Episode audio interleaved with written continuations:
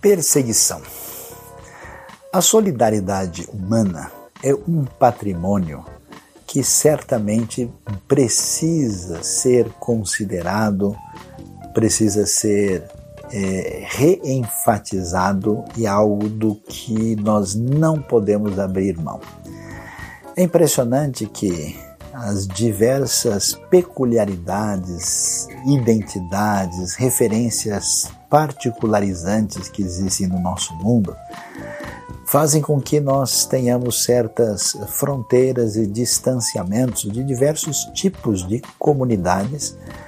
que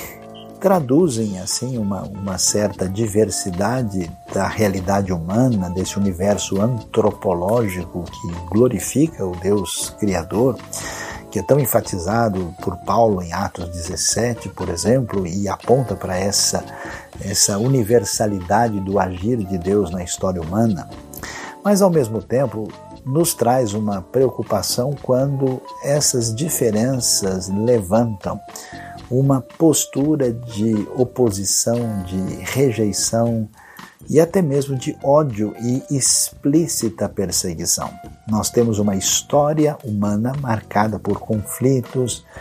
por opressão, por escravidão. Em diversas épocas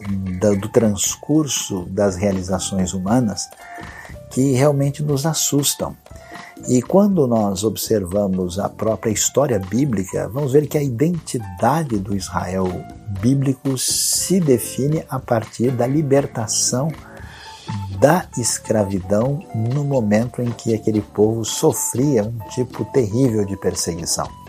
A fé cristã nasce nesse ambiente, uma espécie de império totalitário que tentava reduzir a zero qualquer diferença ameaçadora ao controle do imperador, nós vamos observar que, de maneira cruel e terrível, esse cristianismo primitivo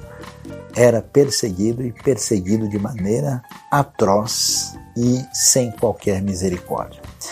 O impressionante é que em pleno século XXI, em época de tantas realizações tecnológicas, progresso,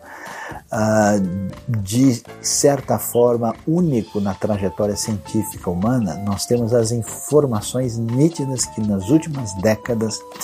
não só a perseguição, especialmente aos cristãos, é claro que não é unicamente aos cristãos, há minorias em vários lugares do mundo que sofrem